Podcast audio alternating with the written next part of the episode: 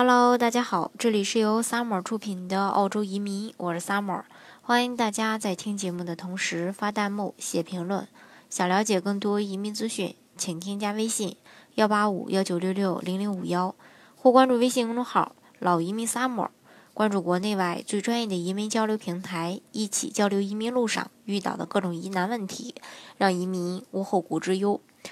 呃，今天呢，再跟大家来聊一聊这个澳大利亚移民的一个政策趋势吧。我们都知道，这个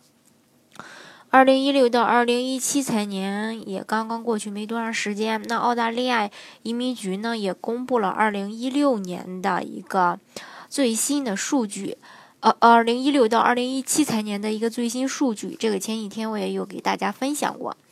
那数据显示，移民澳洲的申请量比二零一五到二零一六财年申请量增长了增长了百分之七十四点四。那这个数据公布呢，澳洲移民又将迎来一个重大的变故。其实这一个爆炸式的增长率，直接就反映了澳洲移民热度的不断高涨。另外呢，也透露出了一个很糟糕的信号，就是由于配额的高度紧张。移民局在香港签证中心不增加人员的情况下，结合各种因素的考量，最有可能解决的方式是不断提高对于申请人的各种要求。嗯，那回顾最近几年的这个澳洲移民政策，我们也不难发现，官方呢一直在逐步的收紧政策，控制所批准的一个移民人数。二零一六年的九月推出被业界称为“鸡肋”的这个澳洲幺八八 E，对于英语行业都有一个严格的限制。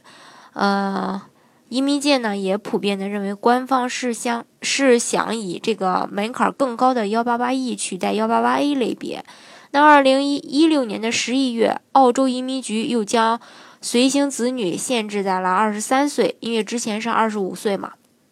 而。这个，而此之前呢，官方也没有一个明确的规定，只要能给，呃，能够给出一个资金依赖证明就可以。那二零一七年的三月，澳洲移民局又公布了最新的一个审理周期，幺八八类移民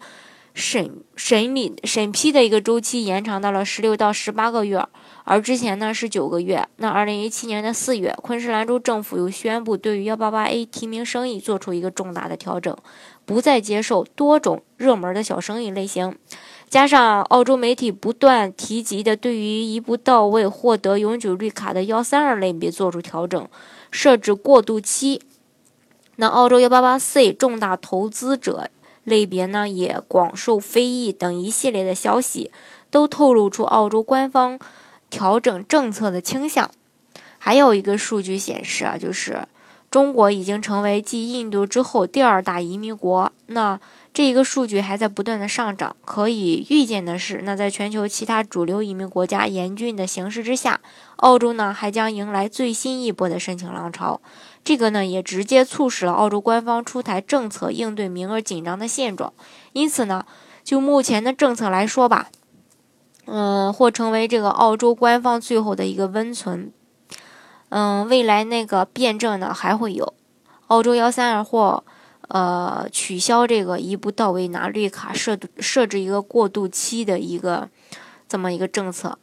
那澳洲幺八八类或是可能呢还会提高一个申请门槛，增加营业额的要求，投资额的大涨，因为他对申请人的要求就是从这几个方面去考虑的。还有很多政策变动也都还不确定，就是这样的不确定，呃。才更需要抓紧现在这个澳洲移民政策利好的一个时期，提前准备，以免呢错失良机。当然呢，这些呢在没有这个移民局呃官方出台这个政策之前呢，还都是猜测。不过根据多年的这个行业内的从业经验啊，猜测有可能会变成现实哦。所以还是那句话，移民要趁早吧。